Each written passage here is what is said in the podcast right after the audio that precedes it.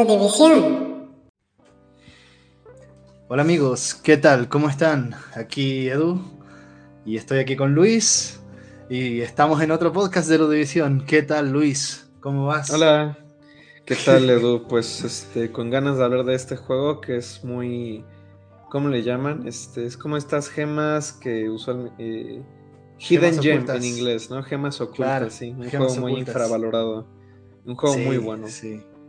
Yo te digo desde ya, eh, vengo llegando, ya te comenté, esto va a salir un poquito más improvisado que otras veces, pero mira, está bien. Tuve, tuve que cruzar la tormenta gravitatoria como la, la, del prólogo de este Gravity Rush, ¿no? Del que vamos a hablar. Y como yo no soy un canalizador de gravedad, tuve que irme en mi moto steampunk cruzando toda esa, esa ciudad, que la verdad es que entre las tormentas gravitatorias de Hexville y las tormentas de la CDMX anda por ahí un poco la cosa, ¿no? Sí, de hecho, ahorita que te vi llegar y te iba a decir como, bueno, casi parece que es como el comienzo del juego, ¿no? Que es muy medias res. Ajá, eh, ajá, está bueno, sí, hay que, hay que adaptarse, ¿no? De repente los momentos intensos implican acciones heroicas, va. Bueno, pero sí, nosotros cumplimos, compañero, ¿no? Aunque tengamos que cruzar toda la ciudad río arriba, fue como un de uno en la parte donde vas río arriba, así iba yo en la moto, ¿no? Pero bueno, en fin. Eh, bueno, Gravity Rush, compañero. Un juego que salió para la PS Vita.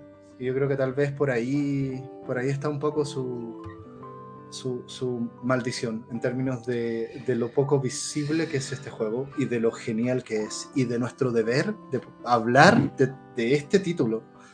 Y creo que ante viento y marea hay que venir acá a hablar de este jodido juego, porque para mí es una obra maestra. ¿no? Sí, este, em, bueno, pero tú lo jugaste en PlayStation 4, ¿no? Sí, yo jugué la versión remasterizada. Claro. Tú lo jugaste en Vita.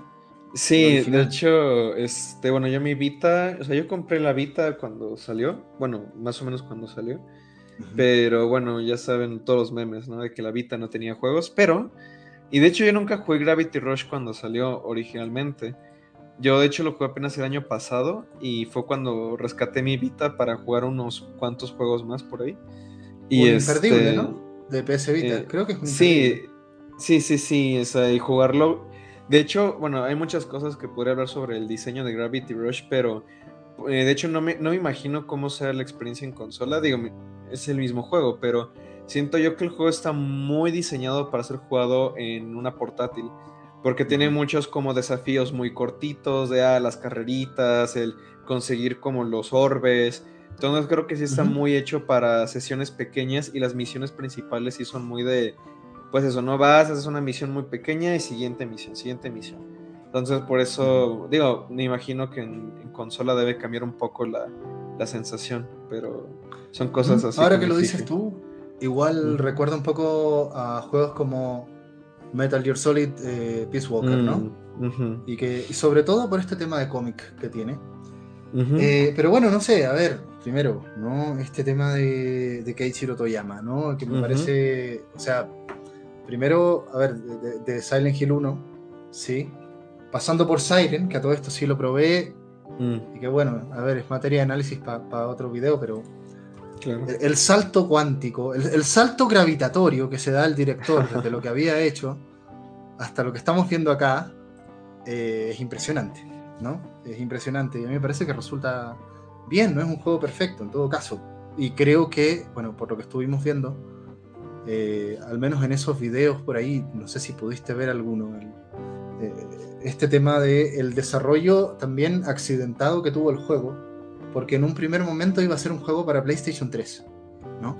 Mm. Por negociaciones. No, la verdad es que no, no, lo pude ver, pero este, cuéntanos. Igual te aprovecho de comentar, ¿no? Por negociaciones con Sony, de alguna manera, eh, hubo una presión para que el juego, el juego saliera en, en Vita, ¿no? Entonces, eh, la verdad es que tuvieron que downgradear el juego, ¿no? Eh, y tuvieron que adaptarlo a la consola.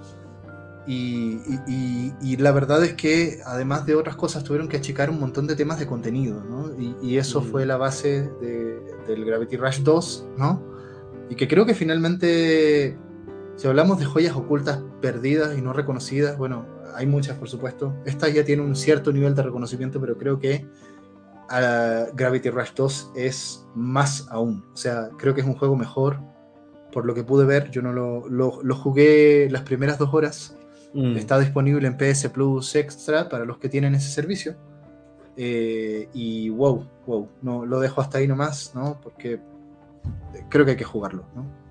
Esto es preparación para el 2, de todas maneras. Sí, yo, de hecho yo el 2 no lo he jugado, pero lo quiero jugar eventualmente. Bueno, eh, a ver, el, juego es del 2015. Eh, sí, no, 2015 bueno, el, el, original el original es del 2012 por ahí. Ah, ok, la remasterización entonces es del 2015. Sí, el primero es del 2012, sí. Wow, wow, sí estamos hablando de otra época de hace 10 años. Eh, Japan Studio. Ah, otro tema. Japan Studio, ¿no? Eh, Sony, ¿por qué, ¿por qué desbarataste Japan Studio? Un estudio tan legendario. ¿Sí? O sea, ¿hay algún otro estudio más legendario que Japan Studio, por favor? Estamos hablando de, del estudio de From Software y del estudio de, Fumito Ueda, entonces, bueno, en fin, razones habrán. Sí, bueno, aparte, según yo, Japan Studio era más como un colaborador, tal cual. O sea, era de que entraban y salían en, ciertos proyectos, porque por ejemplo lo de Fumito Eda, o sea, Fumito Eda tenía lo que es este Team y bueno, con From Software pues sí, era más como una colaboración, pero sí, era, según yo, Japan Studio, pues sí estaba como muy presente en muchos desarrollos first party. Y sí, como dices, de cualquier manera es una tragedia que, se haya desbaratado. Mm. Sí, muchas muchas joyitas ahí que con el tiempo, fíjate que han sido reconocidos varios, ¿no? Oye, eh, ¿sabes qué? Discúlpame, tengo aquí a Dusty, que quiere ah, salir, mi gatita. claro. Dame unos segundos, le abro la puerta y, salgo, espérame. Sí. Bueno, en lo mientras, este, en los comentarios este, nos saluda Rafael Jiménez. Eh, un saludo. Bueno, perdón. En fin. ay, ay, ay. Eh, oye, Dusty, ¿no? Eh, el gato cósmico. Y no es Doraemon, ¿eh? eh sí, no, que, a ver, que. Ya, vamos, vamos, vamos. Tratemos de ordenar un poco impresiones, ¿no? De todo Claro, bueno, pues yo creo que podemos empezar hablando de las influencias que tiene este juego o Tal vez con la parte que más eh, eh, pues sale al frente en una primera instancia, con todo el, apartado gráfico. Creo que no es este secreto que es un juego que está inspirado en el arte del artista Moebius. Eh, Por hecho también, también fue una influencia en el, juego que salió el año pasado, Sable, que ese juego también lo he querido jugar. Ajá. Pero sí, o sea, creo que. No sé, a mí la atmósfera. Aunque muy distintos, ¿eh? Sí, claro, muy, distintos. Sí, pero, o sea, Gravity Rush, algo que me, llamó mucho la atención del juego es la atmósfera. Em, creo que tanto mm. visualmente como sonoramente es un juego muy, muy interesante, muy genial. Eh, también la música, de hecho, es muy buena. Eh, estuve escuchando el otro día. De eso sí, creo que lo mandaste. me lo mandaste el soundtrack. Y si no me lo mandaste, yo lo busqué. Eh, pero estuve volviendo a escuchar el soundtrack porque creo que es muy, pues está muy bien hecho. De hecho, no, no, sé quién es el compositor. No me acuerdo quién es el compositor. Pero. Déjame te lo busco, ¿eh? Porque tenía la ficha técnica aquí a mano. Ah, bueno, yo lo, yo lo estoy buscando. Eh. Kohei Tanaka. Eh, no me suena que otras cosas haya hecho, pero. Eh, eh, a ver, a ver, a ver, a ver. no, por nombre no, pero estoy recordando uno de los videos que estamos viendo que es el compositor de la banda sonora de One Piece. Mm. Ah, ya vi, ya vi, ya vi. Es cierto. Sí, eh, o sea, estamos hablando de una persona bien reconocida, pero parece que en el mundo del anime. ¿No? Sí. Eh, Y sí, sí, yo comparto esa impresión. A ver, es un juego que te llama la atención y entra por los ojos inmediatamente, pero desde el segundo uno, ¿no? Desde la manzana. Sí. La manzana, maravilloso. Eh, me, gusta mucho cuando los juegos hacen eso, de que, oye, de repente pantalla negra de carga y ¡pum! ¿Y qué vemos? Y algo interactivo. Y viene la manzana. Y tú puedes moverla, ¿no? Eh, hmm. No sé si tú movías la consola, la consola completa, portátil, para mover esto. La verdad es que ahorita no me acuerdo, pero eh, no, no, había, no me había como, no había reparado en eso. Pero lo de la manzana, digo, me imagino que es también un, es, ¿cómo se llama? Un, una referencia muy clara a Newton. Claro, claro, claro. Este, con la gravedad. Sí, el tema es que cuando tú ves que cae la manzana hacia el infinito abajo, ya como que te das cuenta un poco de, lo que se viene, ¿no? Eh, y del tipo de mundos eh, al que nos vamos a enfrentar. Eh, ahí, ahí, por ejemplo, creo que este es un juego que tiene, tiene muy buenos apartados y, además hace una sinergia muy única, ¿no? Entre todo lo que está haciendo. Por una parte, este tributo al cómic europeo, ¿sí? Yo estoy muy familiarizado con Moebius. Yo no sé si, si conoces un poco el trabajo de él. En particular, lo que ha hecho con Jodorowsky, porque soy muy fan de los cómics de Moebius y Jodorowsky. En los particular, pero no, Tecnopadres. Oye, para, para, como, como diseñador de videojuegos, los Tecnopadres es para ti. Te lo digo desde ya. El protagonista quiere, quiere ser un diseñador de juego. Lo, lo tengo pendiente por ahí.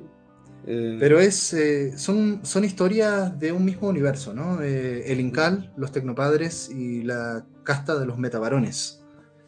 Y además cada serie tiene una especie, tienen casi spin-off cada una de esas series. entonces, bueno, es una locura. Pero sí, sí, sí.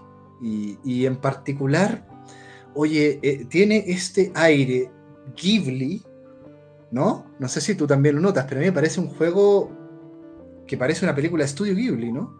Sí, sí, tiene, es que tiene una vibra que es como de cierta manera muy familiar, como que es muy fácil ponerse a jugar y sentirse en casa, muy recibido. Eso fue las sensaciones que a mí me transmitía cuando lo jugaba. Y bueno, voy a hacer un pequeño paréntesis porque, bueno, hay un comentario que también nos deja Rafael, que pone que... Deja de ponerlo.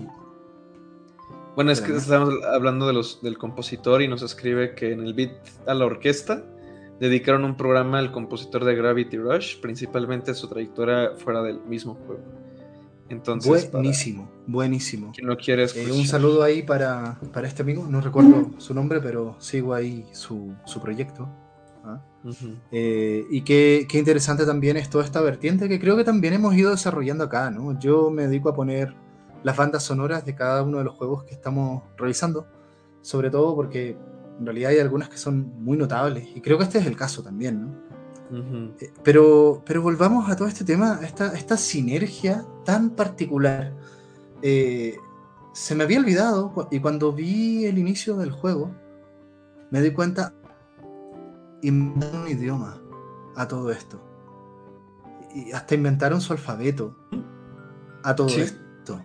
O sea, eh, e-, este juego excede, ¿te das cuenta? O sea, por donde lo miras tú, como que, va teniendo mucho en cada uno de los apartados y además crea esta sensación como de, sinergia o de sinestesia entre, entre la sensación de movimiento, que yo creo que este es un temazo de este juego. Sí, sí, sí. La, la, sinestesia, creo que este es un juego donde podemos hablar mucho de la sinestesia y de su mecánica principal de alterar la gravedad, ¿no?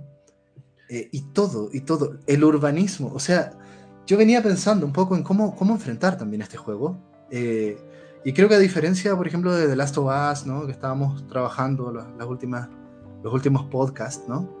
El tema de la historia me parece bueno, pero no me parece lo más fuerte de este título, ¿sí? Eh, ahí, ahí podemos comentarlo. De hecho, lo que me parece interesantísimo es el urbanismo, lo voy a llamar así, mm. ¿no? Eh, eh, ¿cómo, qué es Hexville y, sus diferentes distritos y, la cosmología, en términos de qué es el mundo?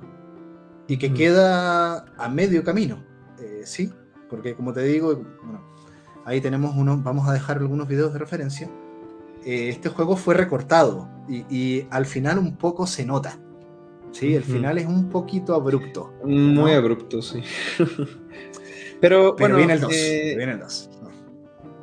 Bueno, quizá este, si vamos a comentar la historia, dices que no, no crees que haya mucho que cortar ahí eh, a comparación de los, de los otros apartados, pero a mí por lo menos, o sea, la historia me parece muy interesante. hay cosas.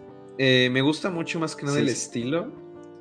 O sea, me gusta que todo se siente como un sueño, como que muchas cosas son este, no diría realismo mágico, pero no sé, o sea, e, e, esa cuestión de que puede ser, yo creo que sí es una palabra que aplicaría, porque hay muchas cosas que, por ejemplo, cuando desciendes por el árbol y de pronto sales, regresas y ya pasaron muchos años y como que es como si hubieras estado en un sueño profundo de cierta manera.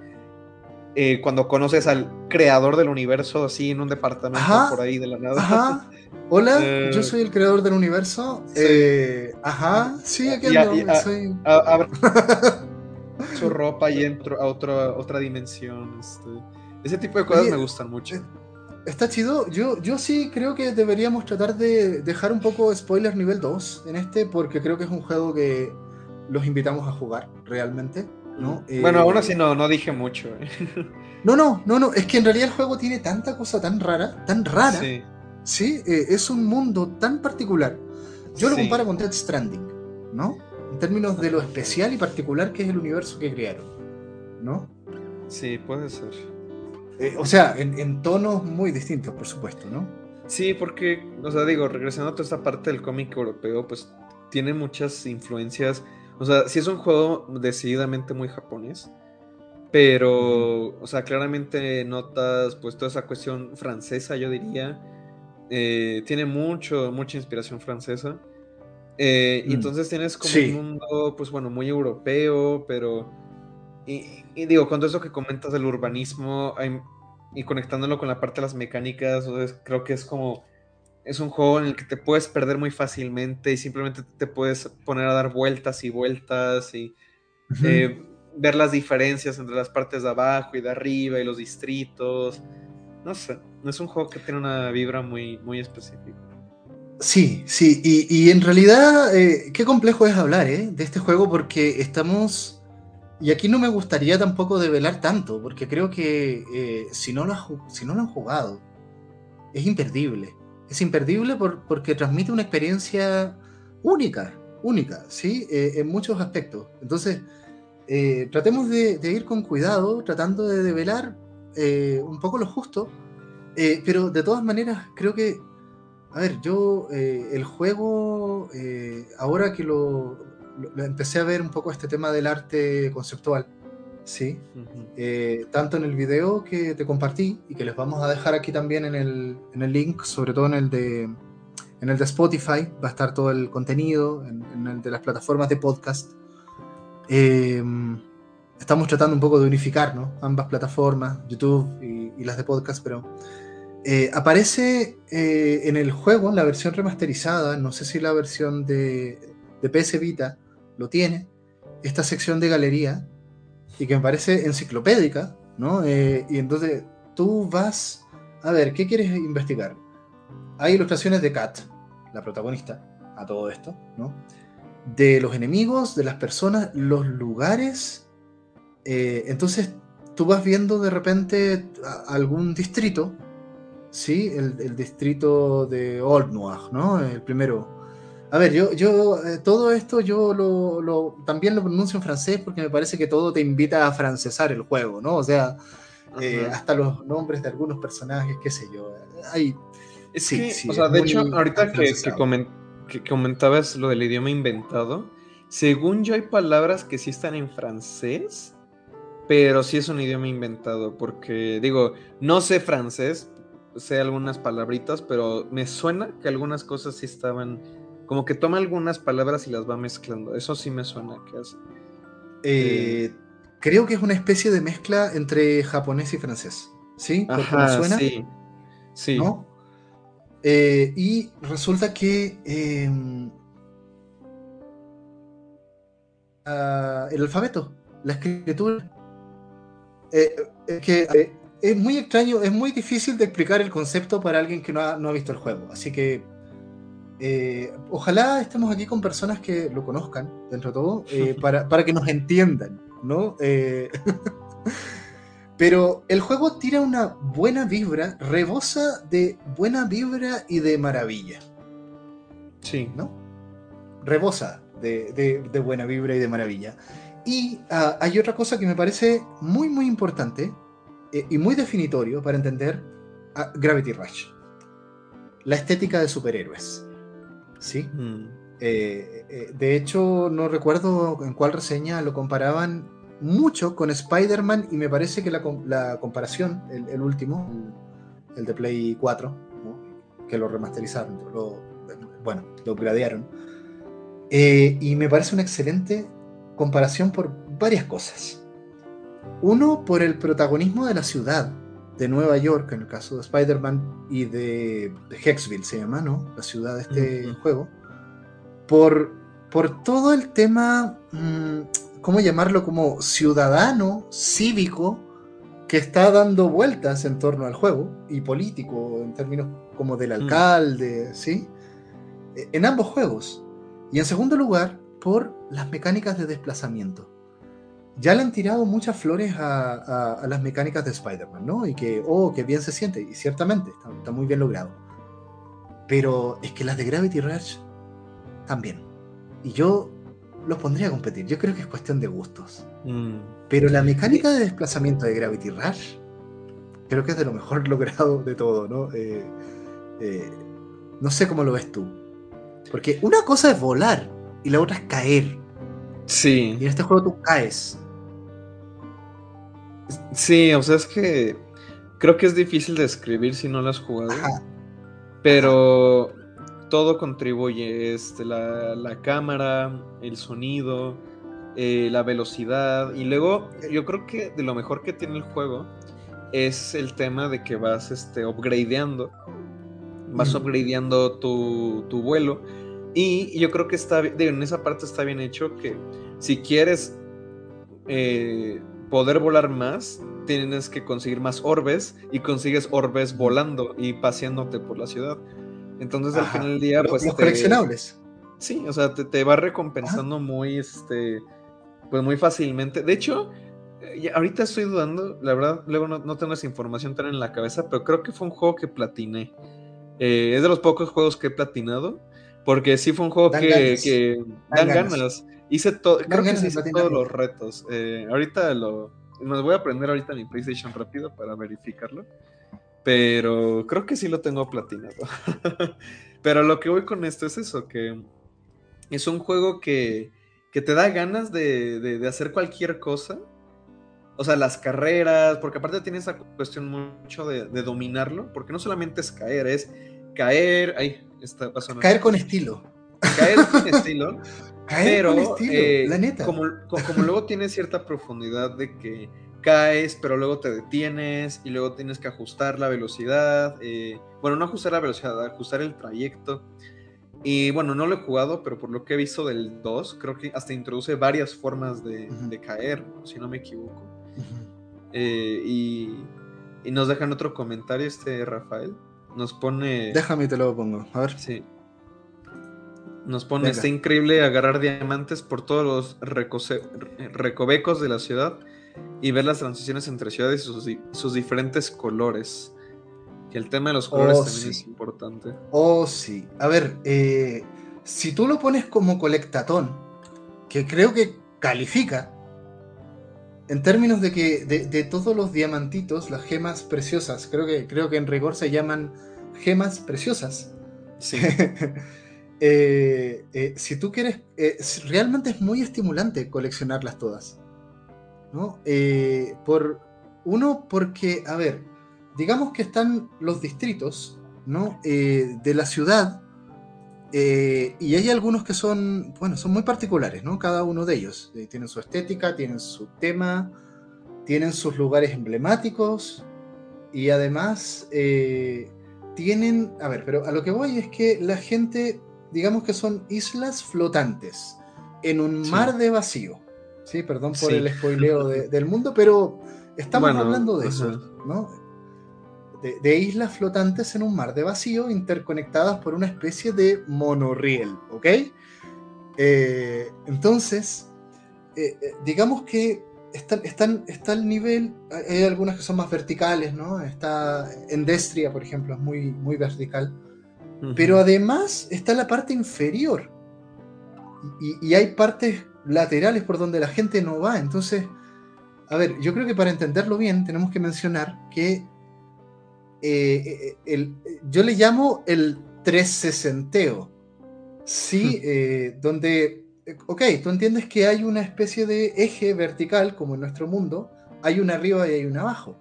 Mm. Pero tu poder, como... Em, ¿cuál es? Transmutadora, transmutadora de gravedad es el término, eh, es que tú en realidad puedes relativizar toda la gravedad. Por lo tanto, tú puedes poner la gravedad al lado, en diagonal, en 360. Ni siquiera arriba, abajo, izquierda, derecha, no, 360. ¿Sí? Eh, y, eso, y eso creo que es muy único, realmente, ¿no? hay, juegos que juegan mucho con, mecánicas de gravedad, ¿no? Yo pienso en Dead Space, la parte del espacio donde ¿sí? te, vas pegando. Pero, pero este 360 que te permite vivir la ciudad de lado, por ejemplo, sumado a esta mecánica tan buena del deslizamiento, y que en realidad es súper intuitivo porque es poner la, la gravedad en diagonal hacia adelante, lo que te permite, por decirlo así, patinar o surfear por el suelo. Sí, o sea, me parece que todo lo que tiene que ver con el desplazamiento aquí es muy único y muy genial por lo demás, ¿no? Eh, bueno, paréntesis. paréntesis, Ya, ya vi que sí conseguí el platino de este juego. Compañeros, felicitaciones. Sí dan ganas. Yo hice, creo que hice todos los, los desafíos, pero no llegué a sacar oro en todos. Pero mm. sí, las carreras. Las carreras. Hay misiones secundarias que son carreras de llegar rápido de un punto A a un punto B. Son geniales. Eh, a ver, eh, yo incluso también lo comparo mucho con, Mario Galaxy en términos de las mecánicas de gravedad. Pero en Mario Galaxy, digamos que son los espacios los que tienen su particular gravedad y tú puedes ir cambiando gravedad de un planeta a otro. Pero es que cuando tú tienes el control de la gravedad, ya es otra cosa. ¿No? Eh, eh, tratando de, dar a entender de repente, oye, ¿cómo, cómo se siente Gravity Rush, Gravity Rush la sinestésica? Eh, y, una de las primeras impresiones que me quedó es que se siente como, como un juego de aviones, un poco, de primera, a primera vista, ¿no? Mm. Porque vas pero después te das cuenta de que tú siempre puedes quedar en estasis. O sea, ahí flotando en la nada. Y puedes cambiar la dirección de la caída hacia donde tú quieres, ¿no? Entonces, tal vez lo que más me recuerda no es tanto aviones, sino que es como si fueran mecas, ¿no? El movimiento como... Mm. ¿no? Y luego también puedes darle como el boost, ¿no? Para ir... Ajá, ajá. Pero, pero es lo más cercano. La verdad es que Gravity Rush inventó su propia manera de desplazarse. Y creo que eso tiene un mérito eh, que para mí es notable, ¿no? Eh, eh, me fascinan los juegos que inventan concepciones de espacio y desplazamiento. ¿No? Uno de ellos es Fez, por ejemplo, ¿no? ¿Conoces Fez? ese juego también me parece notable en términos de, juegos que logran inventar un sentido del espacio, ¿no? Dandara, por ejemplo, este juego brasileño también. Otro juego que juega un poco con la lógica de la gravedad y con, por una parte está la mecánica del, desplazamiento y por otra los mundos en donde tú las, los vas a usar. ¿Sí? Eh, en fin, en fin. Eh, el tema sinestésico acá creo que es una cosa que te engancha. Y, precisamente eso es lo que hace que sea tan agradable buscar los coleccionables. Sí, pero bueno, mm. perdón, yo me, emociono con este juego. no, es que, eh. bueno, me, quedé pensando en eso de cómo crea su, su, propia forma de, navegación. Y es que estaba pensando, o sea, ¿qué, otro juego podría ser este similar, pero es que realmente no, no se me ocurre algo. Eh, hay, otros que han creado otras formas de espacio y desplazamiento, pero esta me parece único. Yo creo que. Y lo otro es la sensación de libertad, ¿no? Hay un tema con la libertad aquí. ¿No? Este, sí. Bueno, es que. Ahorita me quedo pensando en. Bueno, es que esto, o sea, estoy pensando mucho en el 2, de, que me gustaría jugarlo. Y ver de cómo expande en todo esto. Pero es que el, primero, pues. En su condición de juego originalmente para PlayStation Vita. Aún así creo que está muy bien logrado. Em, sí. Creo que es un juego que eh, está muy, pues muy acabado. Eh, digo, tiene algunas cositas por ahí, porque por ejemplo yo iba a mencionar el combate. El combate no sé cómo lo, veas en ese sentido. Está simplecito. Funciona, pero muy simple, ¿no? Eh, y, bueno, o sea, yo lo sentí en su momento y las reseñas que revisé también enfatizan que, tú puedes explotar mucho la, patada de gravedad, ¿no? Es muy fácil explotar eso, ¿no? Eh, y los, estos superpoderes tipo, tu, tipo ulti que vas sacando, eh, eh, al final hay uno en donde tú como que generas este campo gravitatorio, que también, también es una habilidad que, que tienes para atraer objetos y luego a usarlos como proyectiles, ¿no? Hay uno que es la versión Ultimate de eso, y que creo que es como la. y que mm, haces un bombardeo gigante, ¿no? No sé si recuerdas. Eh, eh, en realidad, para mí, ese es como. como está, está overpower, así, está muy roto, ¿no? Em, entonces, hay algunas cosillas ahí en el. ¿no? Em, de todas maneras, creo que es un punto.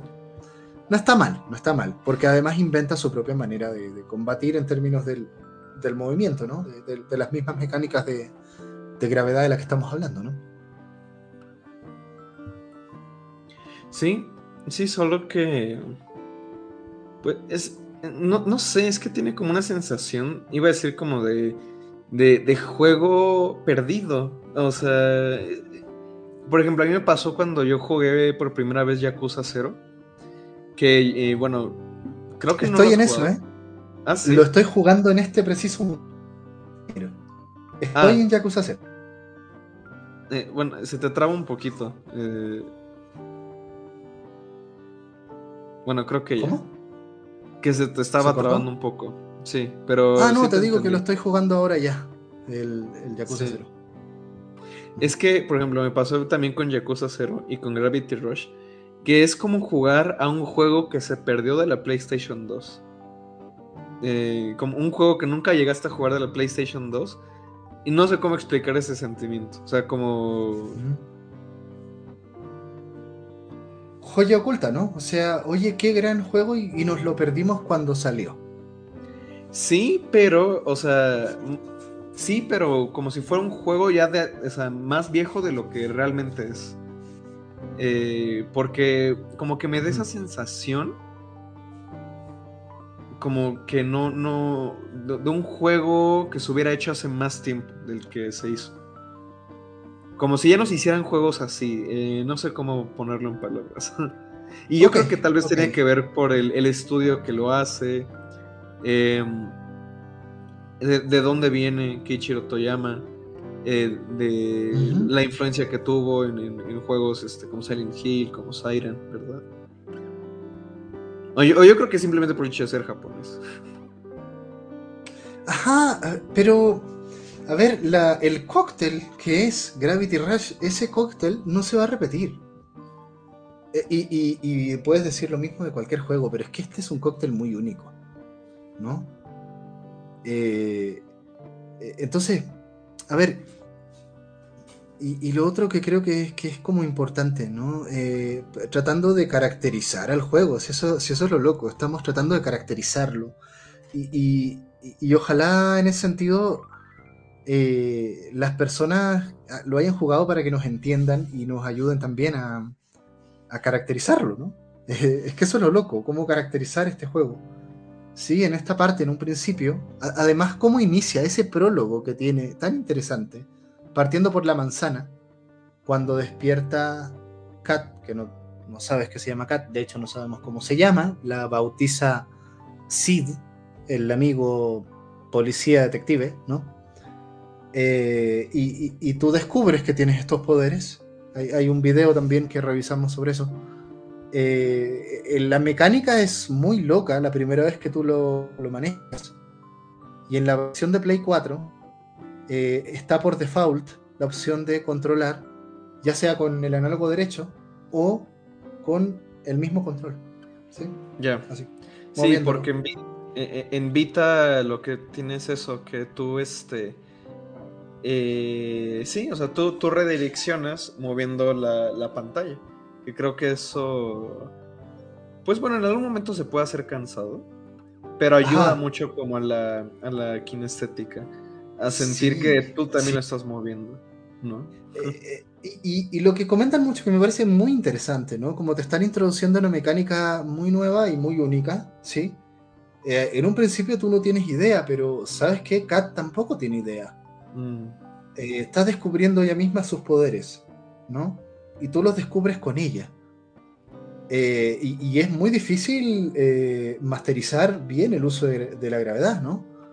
y a medida que tú vas aumentando los stats, ¿sí? Qué, interesante se vuelve porque de repente puedes aumentar mucho las velocidades de los desplazamientos, pero eso genera una inercia que vuelve también más complejo el juego, ¿no? Es como, como en un juego de autos, donde si tú tienes un feroz auto, eh, sí, sí, muy rápido, pero ¿y ahora cómo vas a tomar las curvas? O sea, requiere otra pericia. Pasa eso, aquí, ¿no? Sí, sobre todo con, las carreras. Ajá, precisamente. Pero es que tiene elementos de juego de carrera. Es, es muy loco, es muy loco, ¿no? Eh, y no hemos hablado de la, cosmología en realidad y del, mundo. Tampoco quiero hablar tanto para no spoilear, ¿no? Eh, pero. Y, el todo está más, más loco todavía, ¿no? Ahora, eh, hay un cierto misterio que lo dejan ahí planteado. ¿sí? Eh, en uno de los videos se revisa toda la historia del juego. ¿no? Me sirvió mucho para recordar. ¿Quién es Kat? ¿Sí? O sea, porque lo que es obvio es que viene de afuera. Es una extranjera, entre comillas, ¿no? Y eso. Eh, y además después se vuelve una especie de superheroína y le dicen la reina de la gravedad, ¿no? Aunque en un principio la gente le tiene miedo. ¿Sí? Eh, y hace este juego con, el superhéroe. Cuando salen los periódicos, lo que tú haces, ¿no? Eso es muy loco, eso, eso está, está jugando con la lógica del superhéroe. Y en particular con la del superhéroe con Superman, ¿no? Eh, el, superhéroe eh, extranjero por antonomasía, ¿no? Eh, esa es un poco la gracia que tiene Superman, que es. Bueno, hay toda una lectura interpretativa de, hmm. este superhéroe que a muchos les parece muy aburrido, pero, pero que en realidad es muy interesante si lo ves desde la lógica de un extranjero adaptado a la vida estadounidense eh, y como él, digamos, y en este caso Kat, lo mismo, por supuesto en un principio tienen que, tiene que adaptarse, pero le tienen miedo y luego se vuelve alguien muy reconocido, ¿no? Eh, aunque siempre está en conflicto, ¿no? Con los militares, por ejemplo, la policía, Sí, este, este, esta es una lógica muy de, muy de Spider-Man, muy de Superman, muy de Batman. Eh, ¿Sí? Sí, o sea, bueno, no, lo, no lo había, o tal vez no lo había pensado mucho así, pero sí tiene esos elementos. Y, y bueno, alias, el supervillano, ¿eh? El ladrón que roba las gemas. Ah, eh, sí, um, también. Entonces, sí, pero definitivamente tiene esta cuestión de eso, el extranjero que llega. De hecho, yo por ahí este, tengo un video que analizo Silent Hill y, bueno, eh, principalmente Gravity Rush, un poco de, de Siren, que, bueno, de Siren conozco muy poco. Pero es como un... Eh, hay muchos elementos en común, aunque parece que Gravity Rush es como un, un giro, bueno, un volantazo hacia la derecha o hacia la izquierda Pero Gravity o hacia la fantasía. claro, pero. O hacia arriba en términos del ánimo bueno, que te transmite. Pero sí tiene muchos elementos en común, porque es esta figura de, de un extranjero que llega a una ciudad que tiene como una lógica de sueño. Tienes muchos, este, muchos temas vinculados a la realidad, a eso que llamamos surrealismo, lo que fuera. Está como este elemento de la, de la corrupción de la gente, es decir, ok, hay como este elemento de que corrompe una ciudad. Eh, hay muchos elementos, ¿no? Sí, hay muchos elementos temáticos muy, este, muy similares. Aunque no lo parezca a primera instancia. Eh, es interesante la lectura. Sí, yo también. Hay, algo ahí, ¿no? Eh, y sobre todo el tema de la identidad. ¿Quién, es Kat también, ¿no? Sí, sí. Eh, y que queda, queda como muy planteado para el Gravity Rush 2, ¿no? Bueno, y, los personajes extraños que aparecen, ¿no? El. Gade se llama, o Gade o Gad, no sé cómo pronunciarlo, G-A-D el viejito que es el creador del universo, mm. y que te abre su ropa y te metes a los planos de la grieta, se llaman, ¿no? Que son realidades alternativas, ¿no? A las ciudades donde hay algunas misiones que... Y, ahí el juego ya se vuelve muy surrealista, ¿no? Si ya, si ya no lo era antes, ¿no? Esto de la ciudad flotando en el vacío. Hmm. ¿Y qué es el vacío? Y fíjate que por lo que vi por ahí, en el 2 responden bastante a, este tipo de cosas, ¿no? Ok. Eh, y, bueno, a ver, eh, los distritos, ¿no? Eh, partes en Old Noir, y que se supone que es como el barrio viejo de la ciudad, ¿no? y ahí vas, es como tu lado más familiar ahí. Y además, cuando te haces tu casa en las alcantarillas, Oye, o sea, finalmente Kat es, como una sin techo, ¿no? Eh, eh, juega mucho con eso eh, y, los diálogos que tú vas teniendo con las distintas personas. Y hay todo un tema político a nivel de municipio, ¿sí? muy a la, a la Nueva York de Spider-Man, donde la gente tiene su opinión y uy, que el nuevo alcalde, y que y luego viene una parte donde hay una especie de, de, golpe de Estado y, la ciudad se militariza, ¿no? Eh, eh, cosa que también pasa en el último Spider-Man, ¿no? Eh, y, contratan a, a, Silver Sable, este grupo de mercenarios, porque ya está, el crimen está muy alto y, todo se vuelve como muy fascista, ¿no?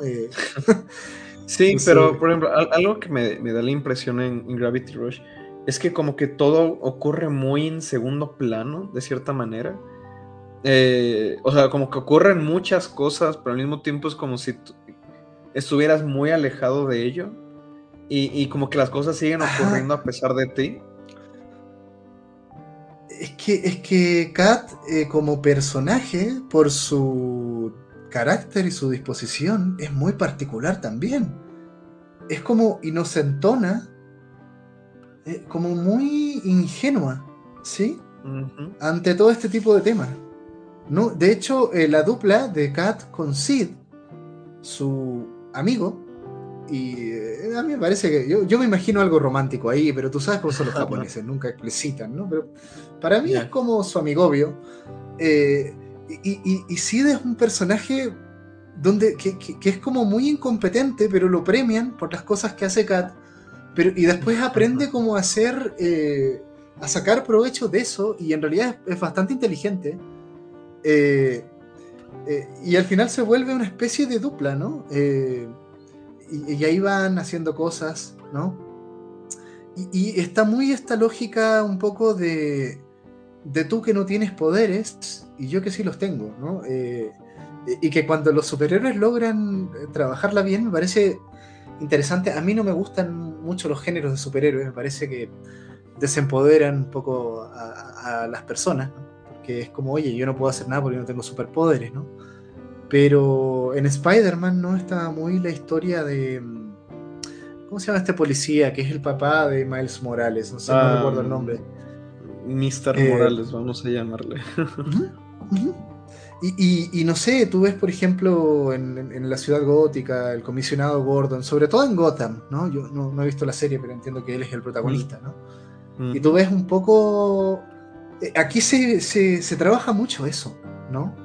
En la relación con Kat, eh, con las distintas personas que están ahí en la ciudad. Hay muchos personajes, muchos personajes raros, ¿no? La vidente con su muñeca diabólica. ¿Qué es eso? ¿no? Eh, eh, qué sé yo, los universitarios, que hay una especie de extraño romance mm. con la chica tímida. Hay un distrito universitario, ¿no? Pleasant. Eh, es, como llegar a, es como llegar a Hogwarts. Ajá, ah, sí, tiene esa vibra porque es una mezcla entre universidad y lugar como de diversiones, ¿no? Hay una noria ahí, ¿no? Eh, y está la zona nueva que es eh, Vendecentre. Yo prefiero llamarle en francés, pero. O Vendecentre, ¿no? Eh, eh, y en Destria, que es el distrito industrial, evidentemente, ¿no? Eh, entonces, claro, la estética y el tema, lo que, lo que me llama la atención también es esto de tomar el tren o monorriel, que parece, ¿no? Y que en realidad podría haber, el juego lo podría haber hecho, ok, súbete al monorriel, cortamos y apareces en el mm. otro distrito, pero no.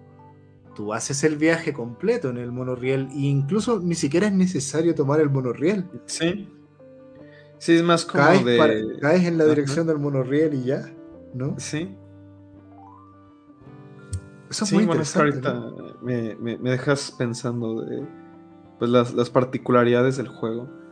Em, y pues sí, como que siento que tiene esta vibra de un pues digo, creo que habla muy bien de la construcción del mundo, pero de, un mundo, de una, una ciudad, una, una, una construcción donde sientes que te puedes perder, donde hay más, donde siempre como hay, hay algo misterioso y en la que por los límites del propio juego ya no puedes ver más, pero, pero sabes que podría haber más. En el 2, en el 2 sí hay mucho más. El 2 es un juego larguísimo, por lo que tengo entendido. Sí, también lo estaba viendo. Em, a ver si te comparto también y les dejo un video del 2. Hay un video de una persona que dice que el 2 es, creo que, el juego, como, no sé si más infravalorado o debería tener un puesto, porque si este nos gusta, el 2 realmente para esta persona es una obra maestra. Y por lo que se ve y por lo que pude jugar, pero promete mucho, promete mucho, ¿no? Me estás dando ganas eh, de, ahorita que terminemos esto, comprarlo. El 2.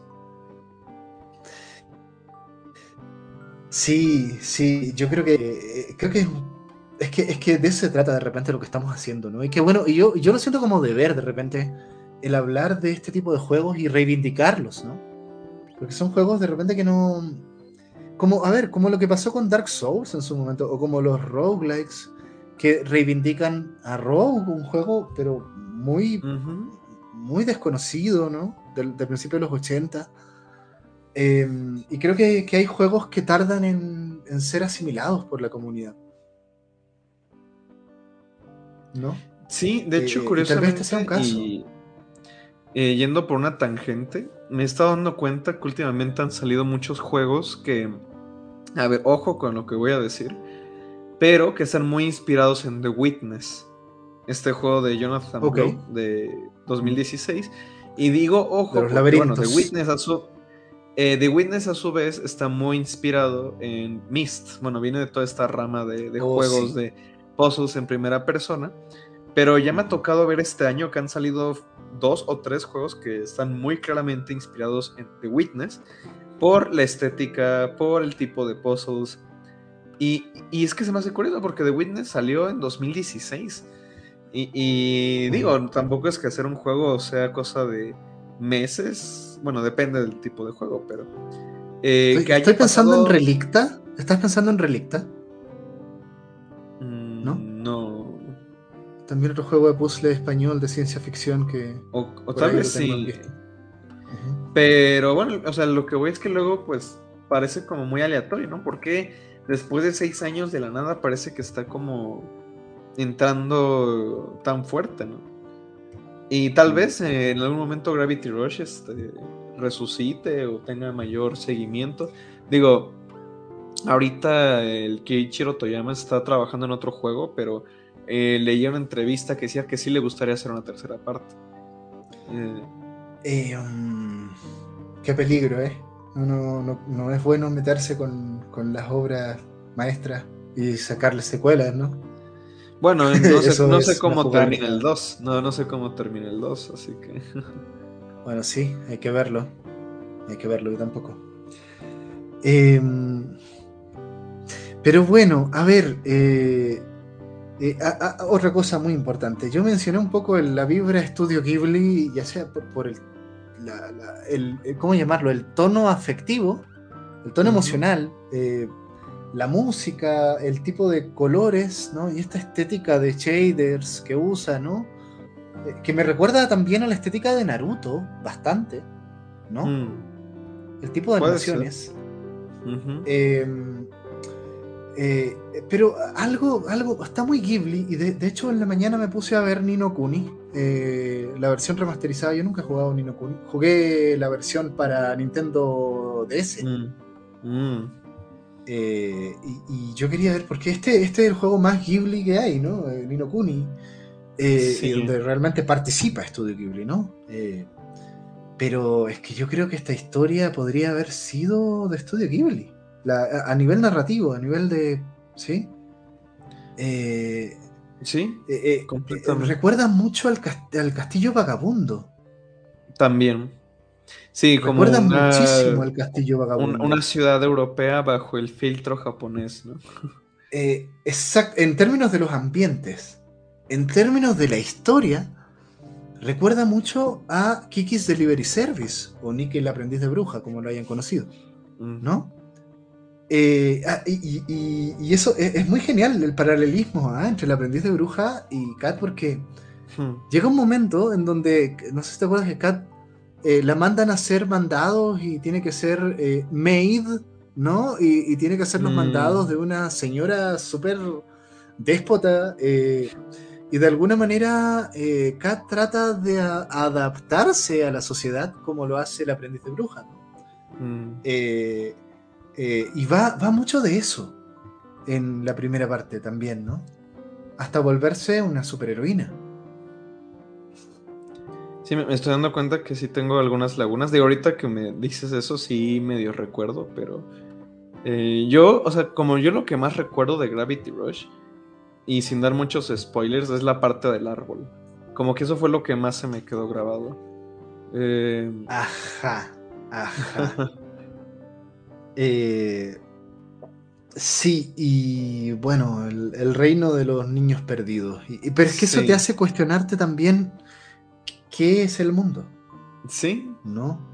¿Qué es el mundo? Em, eh, porque, o sea, eh, ¿y qué son las grietas? De los, ¿Cómo se llaman? Los reinos de las grietas. sí. Es todo muy raro. y yo, de verdad, tú quedas un poco. ¿What? Y, de repente se vale que el juego te deje así, ¿no? Eh, eh, y, que el juego cierre en eso. como un cuento, ¿no? Sí, es que tiene mucho eh, esta parte de. Yo creo que también por eso contribuye a que se sienta tal vez con una narrativa Ghibli. Por la parte de vamos a contar una historia. Y el juego se toma a sí mismo como una historia, una historia que como bien decías, tienes esa sensación de maravilla, de aventura, en la parte más, de cierta manera, muy, este, muy naif, pero, pero no del todo, porque obviamente se meten cosas que, que sí son más profundas. Sí. y creo que el 2, por lo que leí en unas reseñas ahí, se mete más todavía en temas sociológicos, ¿no? Eh, aquí hay algo con la ciudad también, ¿no? Sí. Eh, eh, bueno, pero hay que, hay que verlo, hay que verlo con más detalle. Yo creo que en realidad hay mucha, hay mucha cosa ahí. es, que, es que están, tiene tanta beta por donde analizar esto. Eh, no sé, la, la, la, relación con el ejército. Sí, eh, en donde de alguna manera, claro, pero, pero Kat como, como es un personaje cuando de alguna manera en algún punto se da una colaboración, ¿no? entre Kat y el ejército, en un momento en que hay una amenaza muy grande y, la ciudad también se militariza, ¿no? Como pasa en Spider-Man, eh, el, último. Eh, y en realidad eh, Kat nunca encaja en el ejército, por supuesto, porque Kat es como un alma libre, ¿no? Y está Yunika, se llama, esta otra personaje con la que se enfrenta, que ella sí es súper cuadrada, ¿no? Entonces, tú ves un poco, además está la tensión con Raven, la rival, que es otra mm, transmutadora de gravedad, y que siempre estás encontrándotela, ¿no? Y está esa, esa típica historia de rivalidad, donde Raven, Raven tiene también su propia historia, su propio arco, y que lo, creo que lo desarrolla mucho en el 2. Eh, es, como, es como si fuera Hornet en, en, Hollow Knight, ¿no? Siempre te la vas encontrando, van peleando así, ¿no? Eh, como Sasuke y, Naruto, así, ¿no? en fin, eh, eh, y están, claro, estas facciones, estos personajes que están ahí, en fin. Eh, y, además hay otra cosa que el juego te lo deja, perdón, esto sí voy a, voy spoilear algo que el juego no resuelve. ¿Quién carajo es Alias? Ah. Que al final eso, bueno, lo estaba viendo en, el, en un resumen, que sí, como que se revela a Kat quién es y dice, no puede ser, eres tú. Y ya luego como un sueño, pero no, se lo revelan a ella y no nos lo revelan a nosotros. Ajá, claro. Entonces, que... y, el juego termina y yo no, no... Y tú te lo platinaste y no, no te lo han dicho. Y eso queda ahí. Entonces el juego te deja esas cosas y que yo creo que es como, loco, juégate el 2. ¿no? sí, de hecho yo lo terminé de jugar y ya me iba a comprar el 2, pero no me acuerdo por qué no lo hice. Pero, pero ahora mismo sí me están entrando ganas otra vez.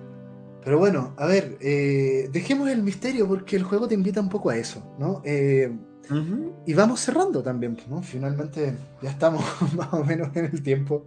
Ya nos pasamos un hoy, poco, ¿no? Hoy no tenía mucho eh, tiempo, pero eh, aún así, mm. Pues creo que está bien. Yo creo que es este episodio, creo que como bien dices, puede ser más como esta invitación, ¿no? A quien no lo haya jugado. Jueguenlo, jueguenlo. A jugarlo. Jueguenlo, vale mucho la pena. Muy interesante. Eh, y vean los cómics de Moebius, ¿sí? También. Sí, sí. En particular, a ver, el Incal la primera parte del Incal me recuerda mucho. Ya después se vuelve tan galáctico que. Pero la vida de las ciudades en el Incal va un poco en esta línea también, ¿eh? Em, más, más, oscuro, más, más Jodorowsky también, más extraño. Pero, pero sí. Em, sí, sí. Ahora, no sé, como reflexión final, a ver, la creación de mundos habitables en el videojuego, ¿no? Que básicamente es el tema al que me estoy enfocando, ¿no? Como tema de tesis.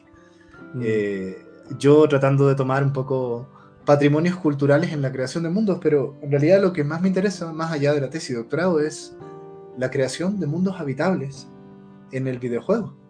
Hmm. Sí, eh, y donde de repente te encuentras con ejemplos como este, ¿no? Eh, donde gran parte, fíjate que el, igual nos hicimos spoilers, no en, tan, no en tanto la historia, sino, sino en, la, en la comprensión de mundo que tú vas desarrollando como jugador. ¿Sí? Eh, me pasó, por ejemplo, con eh, el Final Fantasy 3 japonés, que sacaron el. No, mm. no el 3 que después se volvió el 6. Sí, el, 3 eh, original, vaya. El 3 original, que, que, jugué en Nintendo DS. cuando tú dices, ah, ahí está el mapa del mundo, ¿sí? voy a spoilear igual, pero hasta que tú llegas al borde del mundo. Entonces, a ver, ah, mira, hay un borde del mundo. Esto no es un planeta. Ah, no, mira, en realidad hay un borde del mundo y, y luego están las nubes. Y es la misma lógica. Estamos en una tierra flotando en el cielo. Y ese es el mundo de Final Fantasy 3. Hmm. ¿No? Entonces, ah, vaya, vaya. Y tú incluso puedes cabalgar en Chocobo por el borde del mundo. Eh, Sí, entonces, este, este tema de descubrir el mundo, eh, de repente me parece mucho, tanto o más fascinante que descubrir la historia. ¿Sí? ¿Qué es el mundo? Pues que al final del día, este también es un tema que me, interesa mucho. Eh, por el hecho de ser un videojuego, permite una construcción arquitectónica, permite la navegación de una manera que no sería posible en la vida real. Porque, digo, esa es la cosa muchas veces, que eh, hay mucha similitud entre el diseño de niveles, la construcción de un videojuego con arquitectura, en el sentido que son espacios que tienen que ser recorribles, pero en el videojuego, en la digitalidad, tienes la posibilidad de generar nuevas realidades y nuevas formas de entender el espacio. Que, que de hecho también, bueno, por ahí un juego que, que, he manejado con esto es el de Manifold Garden, que no sé si lo has jugado y también te lo recomiendo. Y de hecho lo podríamos ligar muy bien con Gravity Rush, si es que lo llegaras a jugar. No lo he jugado, eh, lo he visto reseñas, mm. está bien loco en términos de lo que está planteando a nivel espacial, lo que pude ver. Sí, sí. Igual que Pero... va en la línea de Antichamber, ¿no? Eh, que por ahí también lo. Por ahí va. Pero sí, justamente esta clase de juegos creo que eso no, nos permiten entender el espacio de otra manera, ¿no? Y es que es curioso, ¿no? Cómo diseñar juegos que invitan a reflexionar o, cómo diseñamos juegos. O sea, yo creo que eso me lo llevo de tarea personalmente, ¿no? De diseñando juegos que nos permitan una exploración alterna del espacio. Porque es como, ¿cómo empiezo a concebir esto si yo no lo he vivido? Pero hay que pensar a partir de estas posibilidades de, la digitalidad. Creo que eso es lo interesante. Claro, y en ese sentido, o sea, eh, creo que Toyama es precursor con Silent Hill 1, en eso, precisamente. ¿Qué es el espacio de Silent Hill? Está bien raro. ¿No? Sí, sí, y, bueno, o sea, yo sigo muy atento a lo siguiente que haga con su nuevo estudio. Sí, de todas maneras. Y, también me tarea? de tarea el Gravity Rush 2. Gravity Rush 2. A ver si en un añito más vamos por el 2, ¿no? y a ver si nos acompaña alguien más también, ¿no? Sí, bueno, de hecho aquí Rafael, que lo veo muy entrado en la conversación. Eh, tal vez, bueno, no sé a ver, comentarios. Sí, sí, gracias por recordarme. Mira que yo estoy a pantalla completa, de repente no veo los comentarios, pero bueno. Ah, ok. En fin. Sí, porque él dice em, que, le gusta mucho el 2. No sé si sigue escuchando, pero si no, yo, lo, le, yo lo, le mando mensaje por aparte y le digo que si quiere entrarle a, a discutir el 2, tal vez en unos meses. Oye, es que los comentarios que yo he visto y las reseñas del 2 en general, la gente que lo ha jugado lo ha amado, ¿sabes? Sí. Eh, pues bueno, saludos Rafael y saludos ah, bueno, pone que, bueno, es que él, es, músico y pone que le hizo un cover al segundo juego. Eh, Genial. Oye, pone claro cuando No hemos, no hemos hablado de la banda sonora en, sí, la... pero Sí la tocamos este, al comienzo. O sea, sí, pero, pero es que, bueno, es que sí hay que saber un poquito de música, en realidad, para meterse en esos temas, y esto está un poquito más rudo. Yo tengo amigos ahí, hay músicos, ¿no? Pero, pero en realidad, em, bueno, a ver, este tema upbeat, como yaceado, eh, y que usa mucho instrumento eh, eh, occidental, tiene, como una música como muy orquestada, muy grandiosa eh, y siempre con vibras eh, eh, alegres en general, ¿no? Em, sí, sí, por favor conéctense con eso también, me parece hermoso, la verdad, el trabajo musical que han hecho. y bueno, ahí lo dejamos de momento, pues compañero, ¿no?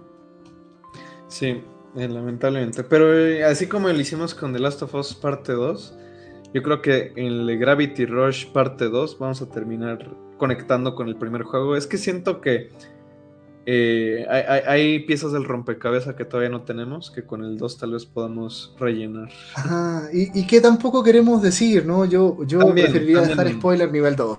¿no? Eh, y tal vez, tal vez en el, bueno, en el, en el segundo podcast podamos hablar más, lleno, más de lleno en la historia.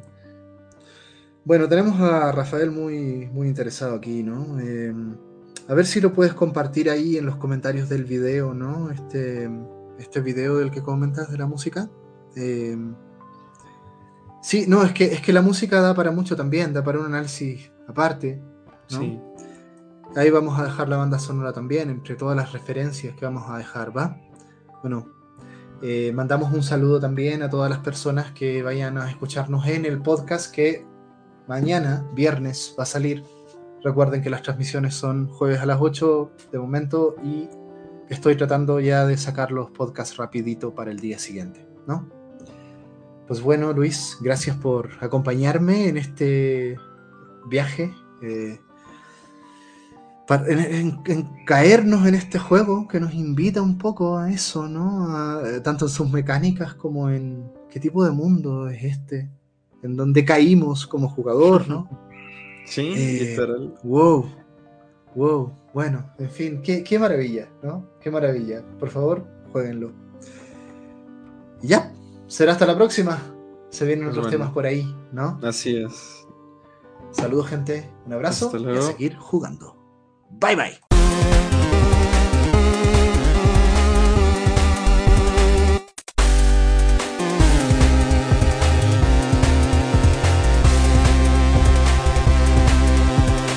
División.